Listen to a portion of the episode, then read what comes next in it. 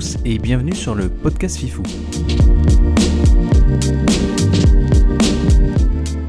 Je suis Grégoire, accompagné de William et Fabien. Salut. Salut.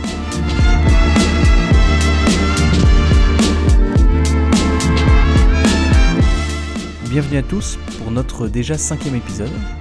Le but de notre podcast Fifou est de parler de sujets divers et variés en croisant nos points de vue depuis trois coins du monde, puisque William est à Hong Kong, Fabien à San Rosé et je suis à Paris.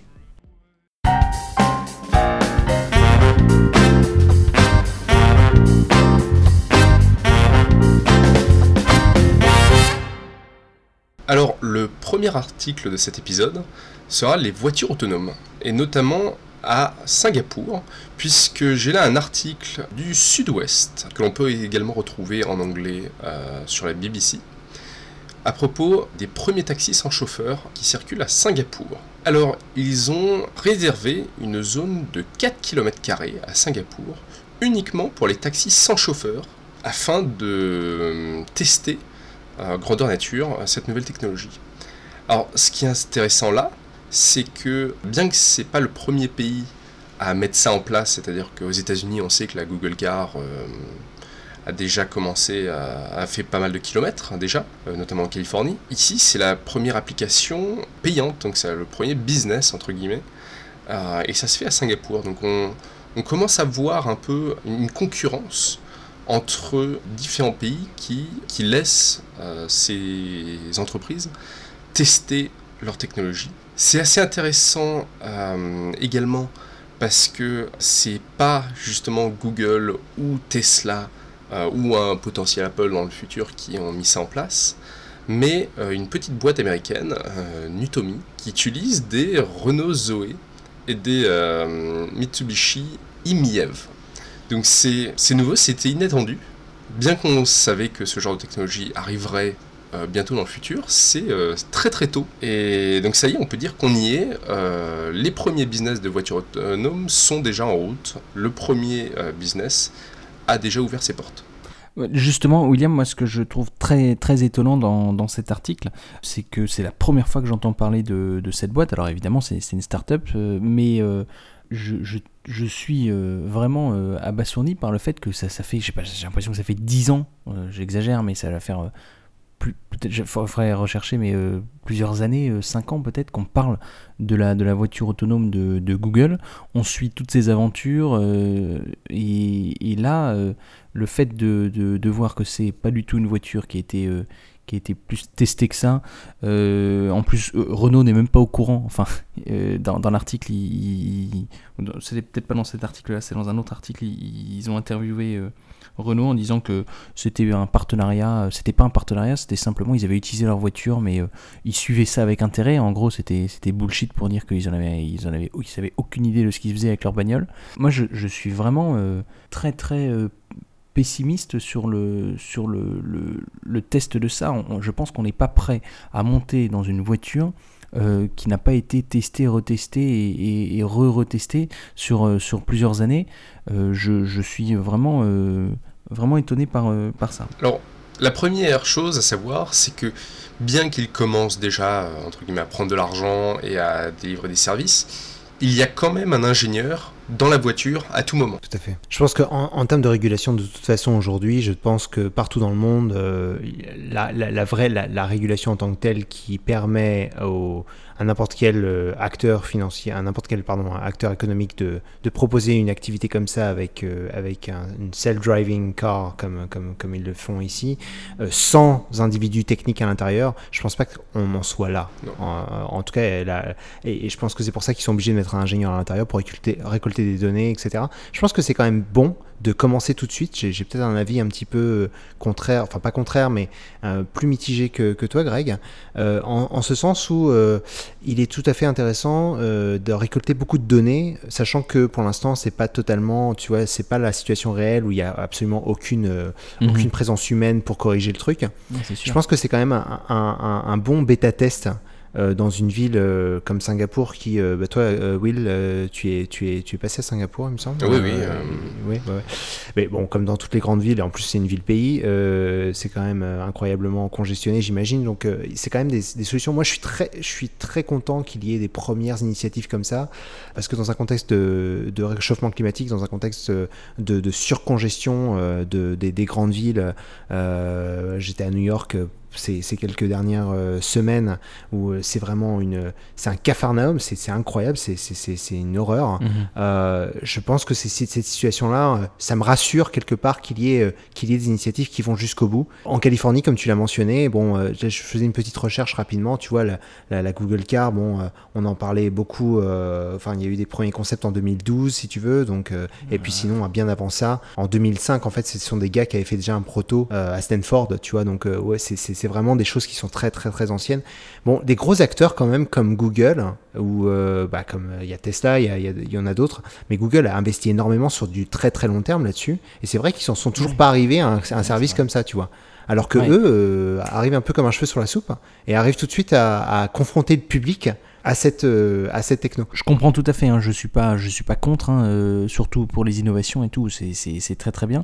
Maintenant, je, je, vois aussi que hum, peut-être qu'ils ont, ils ont, qu'ils auraient dû le faire un petit peu plus tôt, euh, sachant que Google n'a toujours rien lancé. Mais je pense qu'à partir du moment où Google va arriver, ça va être, ça va être la, enfin, je, pense que ça va être le rouleau compresseur, mais comme d'habitude avec Google. Mais je suis quand même étonné que que, Google ne, ne soit pas peut-être plus avancé que ça, et, mais, bon, enfin je sais pas, je j'arrive pas à, me dire si c'est une, très bonne ou une très mauvaise chose, je ne sais pas. Je crois que pour Google, ça s'explique par le fait qu'ils ont été un peu les premiers. C'est-à-dire que quand tu es le premier arrivé sur une nouvelle technologie, tu te dois de. Euh, surtout quand tu as une boîte comme Google, c'est-à-dire que tous les gouvernements s'attendent à ce que tu prennes toutes les précautions et euh, on te donne pas de répit. Alors que pour une petite boîte, on a tendance à être plus tolérant. Et c'est un effet que je, je trouve. Euh, revient dans pas mal de technologies. C'est-à-dire que si, tu es une grosse boîte, on ne te pardonnera pas une erreur. Alors que si tu es une petite boîte, voilà, on comprend un peu plus. Et au contraire, il y aura un, discours politique qui va dire justement c'est ça l'innovation, c'est de prendre des risques, c'est d'aller de l'avant. Alors que pour une grosse boîte, on va dire ah bah euh, là vous en fait vous avez de l'argent donc euh, prenez toutes les précautions. Hmm. Bien entendu, comme Fabien disait, ça règle un problème majeur dont on a déjà discuté dans une émission précédente, qui est euh, la congestion dans les grandes villes, le temps pour aller au travail. Mais évidemment, ça pose, euh, un autre gros problème qui est l'emploi. On en a également déjà parlé. Mais euh, Singapour, c'est une ville par exemple qui a un énorme pool de taxis. C'est une activité euh, énorme à Singapour, les taxis. Tout ça, ça sera terminé. Et donc les gens sont assez inquiets. Euh, faut savoir que conduire un véhicule, c'est le premier job au monde, et que si on perd ces jobs-là, encore une fois, ça va être difficile de, se relever de ça. Ça, c'est un bon point. J'ajouterai juste un dernier élément là-dessus, en disant que tout, l'intérêt et tout la, le, travail qu'ils vont devoir faire, euh, et surtout je pense à Uber dans ces cas-là, tu sais, puisque Uber aujourd'hui a une, a une, mm. a une, une flotte de, de, de, drivers qui sont incroyables, qui est quand même massive, puisque sont, ils sont voilà, c'est le, le, le, cœur du business. Euh, la, la la conjugaison entre la, disponibilité de cette technologie-là et le maintien quand même de ces drivers, qu'est-ce qui va se passer entre les deux? Est-ce qu'il va y avoir un, un, un cannibalisme interne? Entre ces deux-là Ou est-ce qu'on va voir euh, finalement, tu vois, euh, euh, les, je pense que ça va être ça, les voitures autonomes qui vont plutôt s'occuper de, trajets de très courte durée en centre-ville et puis, et puis éventuellement des les individus ou les, chauffeurs, je dirais, humains qui eux vont se charger de, de plus longs trajets ou plus, trajets plus complexes. Je ne sais pas si ça va se diviser comme ça, je crois que là ça va être une division technique, c'est-à-dire qu'il y aura les trajets qui se font bien de façon autonome et les trajets qui sont un peu plus compliqués, qui doivent passer par des routes peut-être un peu moins connues sur le GPS, ou, etc. et qui seront donc euh, faits par les, euh, qui seront faits par les humains. Pour moi, il y a, y a, autre chose encore, c'est qu'il y, y, a le service. Hein. Euh, moi, je suis désolé, entre un trajet dans une voiture autonome ou une, personne avec qui je peux quand même interagir, qui peut euh, m'ouvrir la porte, euh, qui peut... Euh, je sais pas, moi je, je, je, pense que le contact humain... J'y crois pas. Tu penses pas? J'y crois pas à cause de deux éléments. Un, ça va être le prix. C'est-à-dire quand tu vas avoir un trajet qui est à moitié prix pour quelque chose que tu sais marche parfaitement bien, évidemment au début, si on n'est pas sûr que ça marche, ça va jouer, mais une fois qu'on sait que ça marche parfaitement bien, quand tu auras ça à moitié prix par rapport à un, vrai driver, bah, tu, te poseras les questions, surtout pour des longs trajets qui seront, qui seront chers. Ensuite, il y a la question de savoir si à un moment donné, on va pas tout simplement interdire aux humains de, de conduire, parce que les humains peuvent être dangereux, alors qu'on sait bien que des ordinateurs, sont, les, les voitures autonomes ont beaucoup moins d'accidents.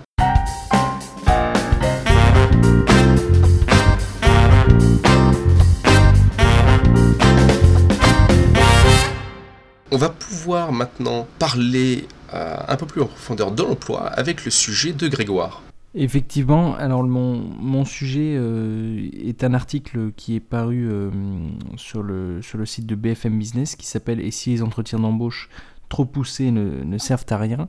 Dans cet article, il, il cite un, prix Nobel d'économie 2002, qui est Daniel Kahneman, qui a la particularité de ne pas être économiste, mais il est psychologue, spécialisé dans la, la, psychologie cognitive, et il tout simplement, il, il, critique toutes les entreprises qui, euh, font des, entretiens d'embauche euh, euh, trop poussés, en, et même, les autres, hein, en, disant qu'il est, il est impossible de pouvoir prévoir le comportement d'un individu à travers un, un, simple entretien d'embauche, qu'il soit poussé ou non. C'est-à-dire qu'il il part du postulat que que l'être humain n'est pas habitué à, tenir un raisonnement qui soit euh, un, temps soit peu complexe, et du coup, il estime qu'il est, impossible, parce qu'en plus, l'individu va, va évoluer, euh, euh, il sera pas mis dans les conditions réelles, alors même si les, les, questions sont vraiment très poussées, avec des cas pratiques, Google notamment est réputé pour ça,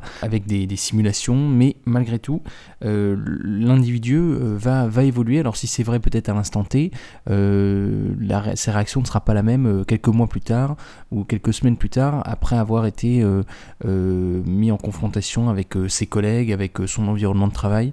Et, voilà, il jette un peu un, pavé dans la mare en, disant que, il conclut en plus en disant que, ben, les, algorithmes sont de toute façon largement supérieurs pour prendre une décision rationnelle et, et, voilà il critique beaucoup le, euh, le, cerveau humain, euh, c'est assez, euh, assez difficile ce qu'il dit. voilà, je voulais avoir votre, votre avis là-dessus.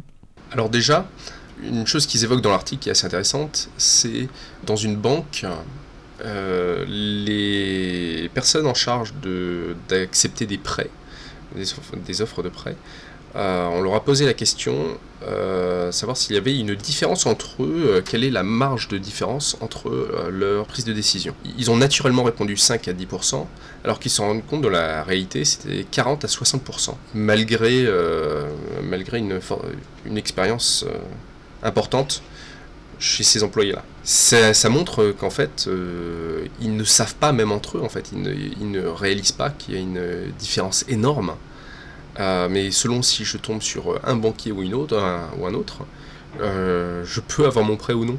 Ça, c'est tout, le, principe des sciences cognitives qui ont pris euh, une part incroyable depuis. En fait, c'est des sciences qui sont, qui sont très, pas récentes du tout, hein, ce sont des, sciences qui, existent depuis très longtemps. Cela étant, euh, leur introduction euh, au sein, euh, au sein de, problématiques très simples comme, comme là, tu vois, en économie, sur, certains, sur, les prises de décision économiques, et aujourd'hui même, on, on s'y intéresse encore beaucoup plus avec tout ce qui est intelligence artificielle, etc. Donc on, s'intéresse en fait aux biais cognitifs, et j'invite nos auditeurs d'ailleurs à, à, regarder de superbes vidéos très très simples à comprendre sur ce que c'est que ce que sont les biais cognitifs euh, euh, avec la, chaîne Science Étonnante, une chaîne que je suis beaucoup, qui, euh, en fait explique, très, très simplement, que évidemment il y a ces, ces lentilles que l'on utilise, des lentilles cognitives en fait au final, ce sont des espèces de filtres qui vont, quand bien même on a une perception, oui oui j'ai pris en compte ce chiffre-là ou ce chiffre-là pour prendre ma décision, ou j'ai pris en compte des faits rationnels, des éléments rationnels, et eh bien au final on, s'aperçoit de la réalité, et si on la mesure, et cette réalité, eh bien on se rend compte qu'elle est extrêmement changeante en fonction euh, du niveau de l'expérience de l'individu, de ce qu'il a bouffé le matin, de ce que, de, si, si, mm. a parlé avec sa femme ou pas, si machin. Et donc du coup, on a une, variance qui est, extraordinaire. Quand bien même, on essaie de rationaliser au plus possible le processus de décision. J'aimerais ajouter juste un élément. Vous savez que euh, à l'occasion de mon boulot, je travaille beaucoup dans ce, qu'on appelle euh, tout ce qui est data visualization, donc euh, la, visualisation de données. Et, il s'avère qu'on s'intéresse énormément à ces questions-là, parce que quand bien même on va donner et pousser à des preneurs de décision, euh, on va leur pousser des tonnes de chiffres, des super graphiques, des, tonnes de trucs, on se rend compte que la quantité d'information qui est prise en compte dans le processus final de, décision, il est moindre. Il est, en fait, il est même minime. Et donc, du coup, ça sert à rien d'avoir des trucs de BI euh, formidables parce que avoir des chiffres et en avoir un tonne et à profusion, c'est super.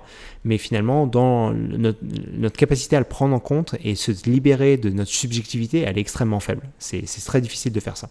Ce que tu dis, Fabien, ça veut dire que, que, dès le départ, on a une idée et quel que soit ce qu'on nous présente, on restera sur cette idée? Euh, sans, sans alors ça veut pas dire que tout le monde est borné et ne peut pas changer d'idée, ça veut dire qu'on va être euh, grandement influencé par effectivement euh, notre expérience ou même parce qu'une idée est consciente, tu vois ce que je veux dire? Quand tu as une idée en tête, mhm. tu es conscient de cette idée. Moi, ça va encore plus loin, c'est sur vraiment des, des, éléments qui sont subconscients. typiquement, j'aime bien l'exemple ou, intuitif, j'ai envie de dire. Tu sais, le, le principe de l'intuitif, c'est vraiment qu'il n'y a aucune aucun passage du, de l'intellect. c'est de l'intuitif, c'est exactement, c'est du, du, du, du réactif. Et j'adore l'exemple qui est dans, le, dans, le, dans ton article, euh, Greg, qui est l'exemple de la batte de baseball et de la balle de baseball. Et de dire que, tu sais, euh, tout le monde répond euh, à, à, cet exercice-là. Le problème étant, si une, une, batte de baseball et sa balle coûtent 1,10$, et que la batte coûte 1 dollar de plus que la balle, quel est le prix de la balle? La moitié des étudiants de Harvard, plus de la moitié des étudiants de Harvard ont répondu 10 euh, centimes. Or, c'est pas le cas. Si on y réfléchit bien, en réalité, c'est 5 centimes. Absolument.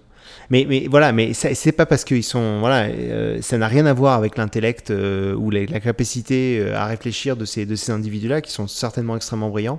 Euh, mais c'est évidemment au fait qu'il y a une espèce de un pouvoir de l'intuition qui est difficilement contrôlable et difficilement aussi euh, admettable. Je ne sais pas si ça, se dit, mais en gros, euh, c'est de dire que il est très, il, il, il, il y a un espèce de sentiment de honte à reconnaître que c'est l'intuitif qui a parlé.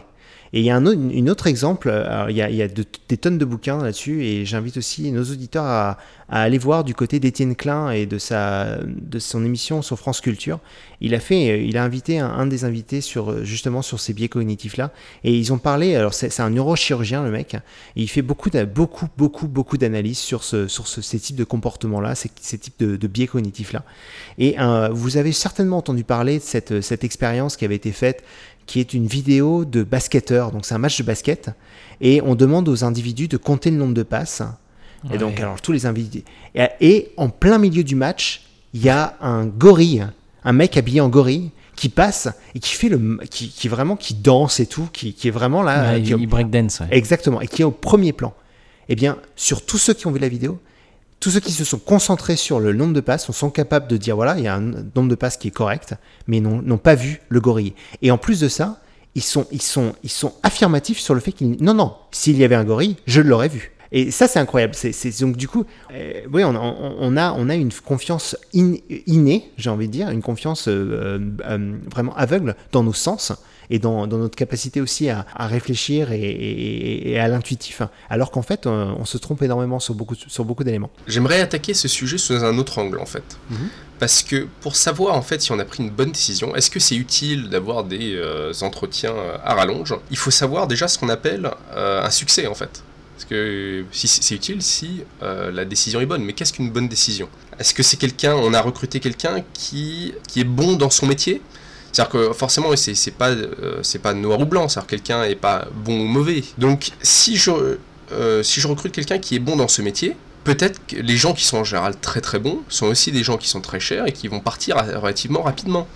Donc euh, la, définition du succès est importante. Euh, souvent, si je prends quelqu'un qui est peut-être un peu moins bon, il est vrai, mais qui lui va rester dans l'entreprise pendant très longtemps, alors peut-être que je peux définir ça comme un succès justement. Mhm. Peut-être que je vais avoir quelqu'un d'extrêmement bon, mais qui s'entend pas du tout avec le, le, reste du personnel et qui va faire fuir d'autres personnes. Alors même chose, encore une fois, est-ce que c'était une bonne décision de prendre quelqu'un qui était un peu meilleur, mais qui a fait fuir d'autres personnes?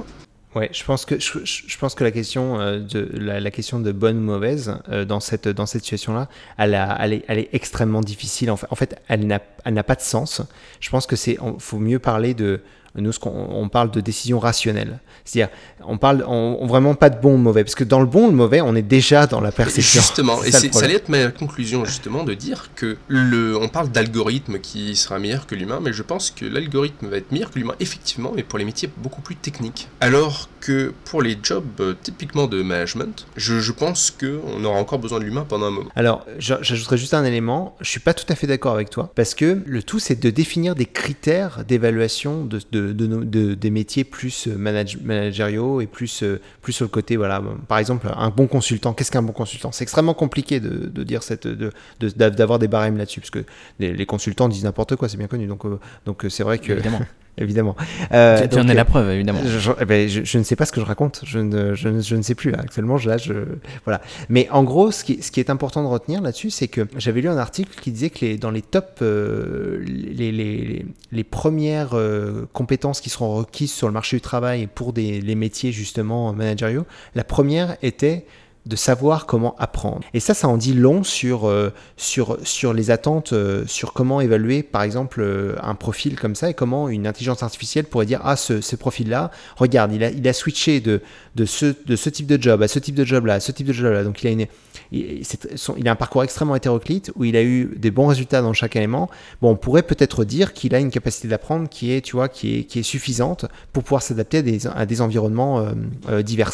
Donc, je pense qu'il y a quand même un certain nombre de critères qui pourraient être pensés pour, pour, pour ce type de... Mais je suis tout à fait d'accord que les métiers techniques sont les plus simples parce que c'est plus binaire. Exactement, c'est plus simple et surtout c'est vérifiable. C'est-à-dire que tu peux tester, tu peux. Et là, ça justifie un entretien un peu plus long. Alors qu'un métier, quand même, là, l'exemple que tu viens de donner, par exemple, quelqu'un qui a passé euh, d'un métier à l'autre, on peut dire c'est quelqu'un qui n'a pas trouvé sa voie, justement, qui, qui se cherche encore et qui. Euh, et donc, tu, tu, il va peut-être sauter encore à un nouveau boulot après ça. Non, pas forcément. Je pense que après, s'il y a une évolution dans le boulot, il a démarré euh, plutôt euh, en bas de l'échelle et que à chaque fois il a, il est monté en compétence et il a, Tout à fait. il a récupéré euh, d'autres jobs. Ça veut, ça veut pas forcément dire que c'est quelqu'un d'instable.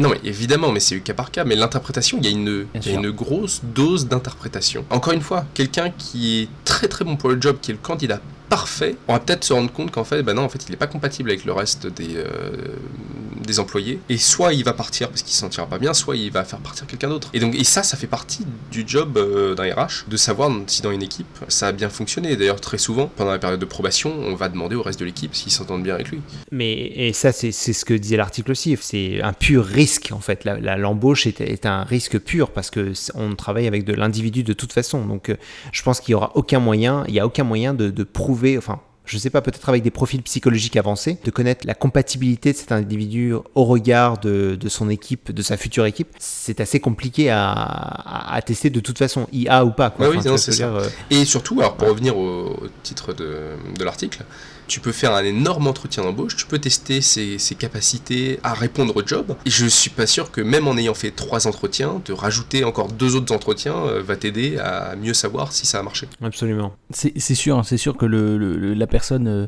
euh, elle, est, elle est bien un jour J dans une, dans une configuration. Et puis, ce que tu disais avant, Fabien, si le matin, en fonction de ce qu'il a mangé, il y a quelque chose qui se passe dans sa vie, quelque chose s'effondre, le, type il va être transformé. Et, voilà, ça, ça, va, ça va être ça va être forcément différent. Bah, c'est clair.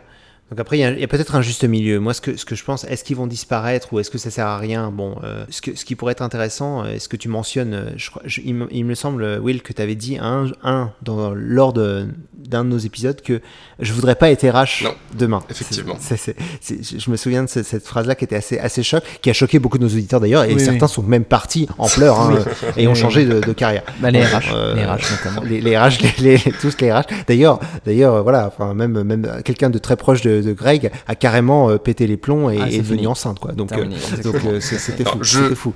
Pour, expliquer, pour expliquer cette phrase-là, je me base en fait sur le nombre d'entreprises qui travaillent à remplacer les RH par des algorithmes. Qui est, qui est, énorme et tout le monde travaille dessus. Et en fait, quand tout le monde travaille dessus, c'est qu'il y a un filon, entre guillemets qu'ils euh, ont, ils ont dans leur plan de remplacer les RH. Mais euh, du, coup, du coup, au regard de ça, parce que là, on vient de parler de la compatibilité psychologique, on vient de parler du fait que ça va être quand même, c'est extrêmement mm. dur pour un, algorithme, malgré tout, d'avoir une, une, visibilité quand même euh, complète sur le côté humain de la personne aussi. Donc, est-ce que ça serait pas plutôt une solution hybride qui serait non seulement d'avoir une sélection de profils, tu sais, de faire un, un mm. shortlisting qui soit plus via un algorithme. Tu vois ce que je veux dire? On, en a déjà parlé pour d'autres secteurs d'activité, c'est-à-dire que ça va pas, on va pas remplacer d'un jour tous les RH. Euh, mhm. Ça va être dans un premier temps, on va permettre à quelques RH de, de, juger beaucoup plus de CV, donc en fait on va réduire la quantité de RH. Et ensuite, évidemment, ça va être, on va commencer par remplacer les métiers qui sont plus techniques, qui représentent 80% des métiers. Et ensuite, on va euh, garder un peu plus de matière grise humaine pour, euh, pour les 20% qui sont les métiers plus importants et plus difficiles à définir. je, crois que c'est comme ça et qu'on va y aller progressivement. et peut-être qu'un jour on arrivera à remplacer complètement. Mais le jour où on arrive à remplacer complètement les RH, c'est vrai qu'on a des questions à se poser sur l'avenir de l'humanité. c'est clair. C'est sûr. Ce que je retiens de, nos échanges, c'est cette partie euh, euh, sur, euh, sur l'intuitif. ça, c'est vraiment quelque chose qui m'a un peu ouvert les yeux. Je n'avais pas autant conscience de, cet aspect.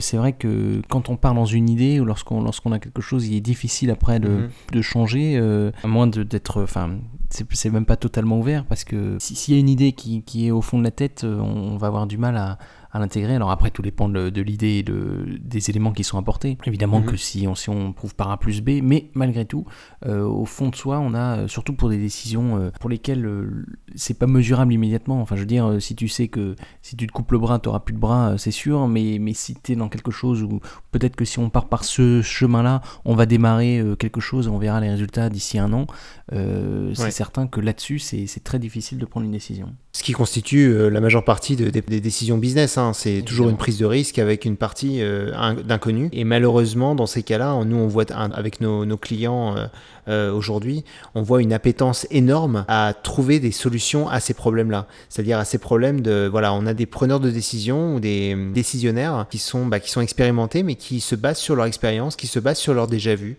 qui se basent sur un, tout un tas d'éléments qui ne sont pas contrôlables. C'est-à-dire que vraiment, je peux pas dire à mon, à mon gars, bah, oublie tout ce que tu as fait. Ah oui, tu as travaillé chez un tel et un tel avant et c'est pour ça que tu prends ce type de décision comme ça. Mhm. Tu vois, je peux, je peux pas lui dire, bah non, oublie parce que là tu, tu pars dans le mur, c'est plus vrai ou quoi que ce soit. C'est très difficile de faire changer quelqu'un sur son, euh, sur son, je dirais, sa, construction mentale de la façon dont il fait son job, qui malheureusement, n'est pas, qui n'est pas aussi adaptable que, euh, que le tissu économique, que la réalité économique. Et ça, ça on peut le vérifier, hein, des décisions que l'on prenait, le type de décision que l'on prenait il y a 20 ans, sont nécessairement plus les mêmes que l'on prend aujourd'hui. Et quand je dis 20 ans, c'est encore pire que ça. C'est vraiment maintenant, il faut s'habituer euh, réellement à, un tissu économique qui change en permanence. Et donc, du coup, une, une façon de prendre des décisions qui doit aussi s'adapter et être très, très, très malléable. Et ça, on peut se questionner sur justement cette rigidité de l'esprit en, quelque sorte, parce que avec toutes ces lentilles qui sont, qui sont très intuitives et très ancrées dans l'intellect humain, et puis euh, une réalité économique qui est, elle, mouvante, euh, qui nécessite vraiment de prendre des problèmes sous, plusieurs approches, etc. Et donc voilà, il y, a vraiment des, des enjeux, et, et, d'ailleurs, ceux qui sont intéressés à lire sur ce sujet, euh, bah, la, science en, tant que telle s'appelle Decision Science, hein, donc la science de la décision. Il y a beaucoup d'ouvrages là-dessus. Je vous invite à le lire, c'est passionnant parce que on est, on est tous concernés on est tous concernés. Euh, euh, il y avait un grand auteur allemand qui disait que on n'est pas sûr de beaucoup de choses, mais on est sûr que quand on, ouvre la tête d'un homme, on a ouvert tous les hommes à qui on a ouvert la tête, eh bien il y avait un cerveau. Mm. Et ça c'est fort, c'est-à-dire que voilà, mm. chaque humain est doté d'un cerveau et donc du coup, de par cette, cette présence-là, eh bien il y a tout un, cortège de, subjectivité qui est ici. Et même aujourd'hui, le fait d'en parler, ben, on est, il est extrêmement difficile de s'en extirper de cette, cette, cette subjectivité-là. Donc voilà, c'est un élément assez intéressant.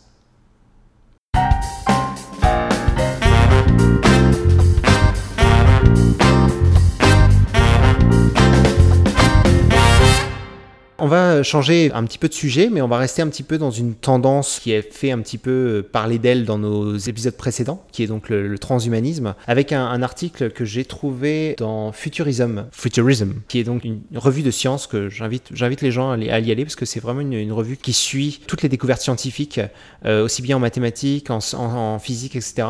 Et sous, sous, la forme euh, très très simple et très digeste. Donc je vous invite à, y aller. Et donc euh, l'article français qui est lui sur IA transhumanisme cet article parle de, quelque chose que j'ai trouvé assez passionnant et assez inquiétant en même temps, qui est l'utilisation de nanorobots, donc de nanotechnologie, afin de délivrer euh, des substances chimiques, donc euh, plus exactement donc des médicaments, directement au niveau du cerveau. Et donc ils prennent l'exemple euh, là, de la, de schizophrénie qui pourrait être un, un des éléments en utilisant cette, cette technologie-là. Donc vous injectez en fait ce fluide de nanorobots qui vont donc se loger dans le cortex cérébral et par le biais de ce qu'on appelle un EEG, donc un électroencéphalogramme, eh bien on est capable de déclencher ces robots-là qui vont délivrer euh, selon la, nature de l'EEG, vont délivrer une substance euh, au niveau du cerveau. Et donc, euh, du coup, de potentiellement pouvoir traiter des maladies, je dirais, mentales ou des, comportements, ou en tout cas des déviances mentales par le biais de ces, de ces éléments-là. Et aujourd'hui, donc ça, c'est un, une université qui s'appelle Bar Ilan, qui est donc une université qui est en Israël. Et ils ont fait des tests sur des cafards en injectant ce genre de petits, de petits éléments-là pour changer leur comportement. Alors, euh, les, gars, je voulais vous poser cette question-là. Moi, ça m'inquiète beaucoup. Je, lis beaucoup de science-fiction, euh, j'en regarde énormément également. Et euh, aujourd'hui, il y a des grandes. Je l'ai abordé, j'ai abordé ce sujet-là sous, cet angle-là, puis vous allez me dire ce que vous en pensez. Je l'ai abordé dans le sens des prisons d'aujourd'hui. Aujourd'hui, les, prisons sont là pour justement contraindre les individus à, à comment dire, par une peine de prison, à payer leurs dettes à la société par leur enfermement. Mais on pourrait penser, parce qu'avec ces technologies-là d'injection euh, sans, injection quelque part, c'est voilà, vous avez ces robots-là et puis ils peuvent délivrer euh, en, enfin, de manière euh, non visible des substances dans votre cerveau et donc du coup de changer votre comportement. Est-ce que ça pourrait être aussi dans un futur proche une façon de traiter, oui, mais aussi dangereusement de, manipuler ou du moins de... C'est assez dangereux en fait. En tout cas, moi, ce que je vois là, je suis assez... je suis assez comment dire, euh, euh, dubitatif sur cette, euh, cette technologie-là. C'est bien. Cela étant, il y a peut-être des dérives qui sont, qui sont à contrôler. Alors, la, première chose qui me vient à l'esprit, parce qu'on parle effectivement de la schizophrénie. Moi, j'ai quelqu'un dans mon entourage qui, qui est schizophrène. Et c'est extrêmement dur à vivre. Quand quelqu'un n'a pas pris ses médicaments et qui passe qu'il est en crise, euh, qui refuse de prendre ses médicaments, c'est très compliqué. C'est-à-dire que c'est euh, arrêt par la force, on fait venir une ambulance, attaché, etc. Et donc si quelque chose peut aider pour euh, livrer quand, quand on en a besoin une dose de médicaments, et eh ben c'est moi j'en vois tout de suite l'utilité. C'est-à-dire que c'est des situations pour les familles qui sont extrêmement dures à vivre. Alors c'est vrai que c'est un peu, c'est on va à l'encontre de la volonté de quelqu'un. Mais là, on, effectivement, on part, on part de quelque chose où, de toute façon, il y a suspension de son droit euh, à refuser un médicament, puisqu'en en fait, on, on, lui retire sa responsabilité et on, le force et on l'enferme quelque part pour le prendre ses médicaments. Donc, mhm. euh, la question de savoir est-ce que c'est légitime de suspendre la responsabilité de quelqu'un, elle se pose en amont, pas forcément au niveau de ce médicament-là, mais en amont déjà de savoir est-ce qu'on a le droit de retirer sa, sa responsabilité. Tout à fait. Mais et en même temps, il n'y a, aucun moyen de savoir si ces médicaments sont présents dans le corps ou pas. C'est ça que je, voulais aussi mentionner, c'est que. Alors oui. C'est un mm. peu, euh, enfin, tu vois ce que je veux dire, c'est que si t'as pas si t'as pas vu qu'on t'a injecté quelque chose, oui. Euh, mon pote, euh, bah voilà quoi, tu peux être sous l'égide d'une épée de Damoclès qui est l'activation de, de, ces nanorobots par je ne sais quel moyen. Mais pourquoi pourquoi est-ce que Fabien, pourquoi est-ce que tu, tu, tu, tu parles du postulat que t'as pas vu ce qu'on t'a ce qu'on t'a injecté? Je comprends pas.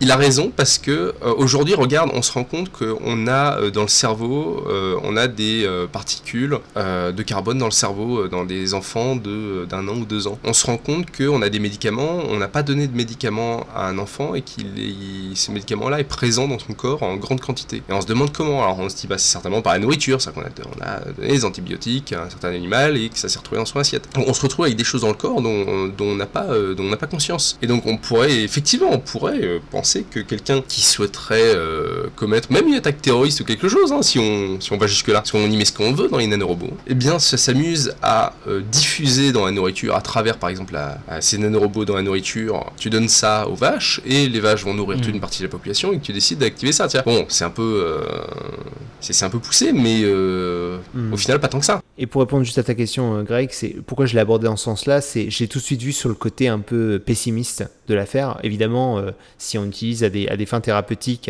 dans un hôpital et on dit voilà, en gros, euh, euh, on va vous injecter ces nanorobots-là, ils sont, ils sont actifs que pour un coup. En gros. Ouais, bien sûr. Tu vois, ou 10, 10 traitements et après vous, avez- vous devez les, les renouveler parce qu'ils sont dégradés par l'organisme. Ce qui, je pense, va être le cas. Parce qu'il faut voir, faut voir, enfin, je, je suis pas trop familier avec ça, puis je- je- ça m'a donné envie en fait d'aller voir un petit peu plus loin.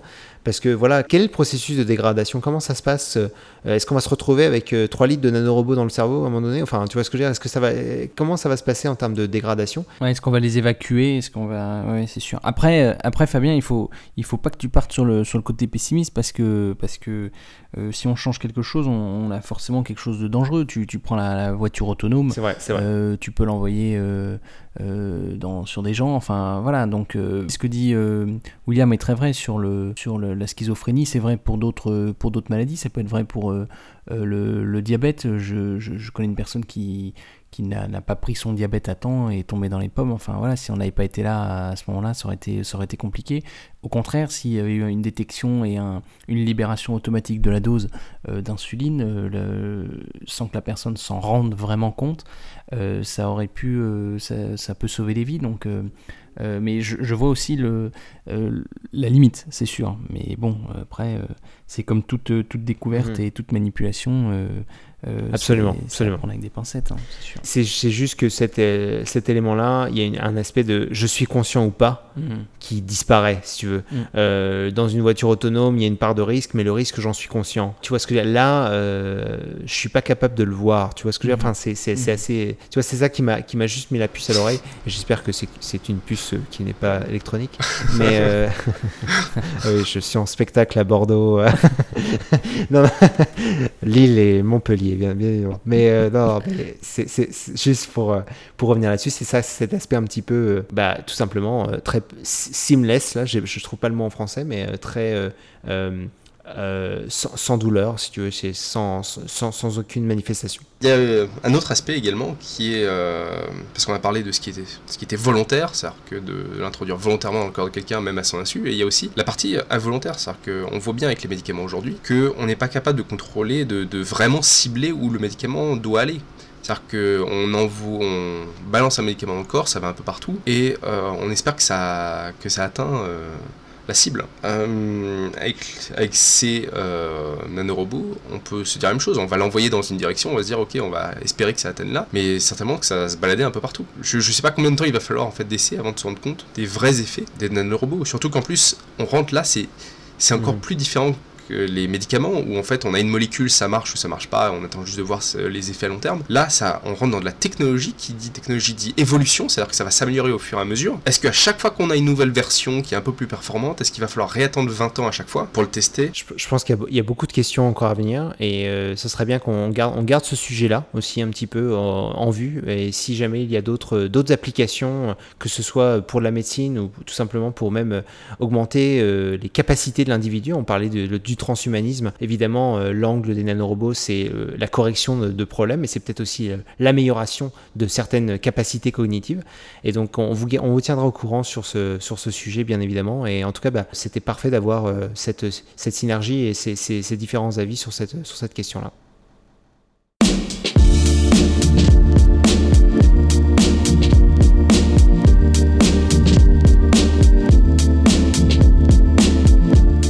Merci de nous avoir écoutés. Nous espérons que vous avez été comme nous passionnés par ces, par ces trois sujets. Si vous avez des remarques, des questions, des reproches, n'hésitez pas à commenter. Et nous vous donnons rendez-vous prochainement pour le prochain épisode. Et d'ici là, portez-vous bien. Merci à vous. Ciao. Ciao Ciao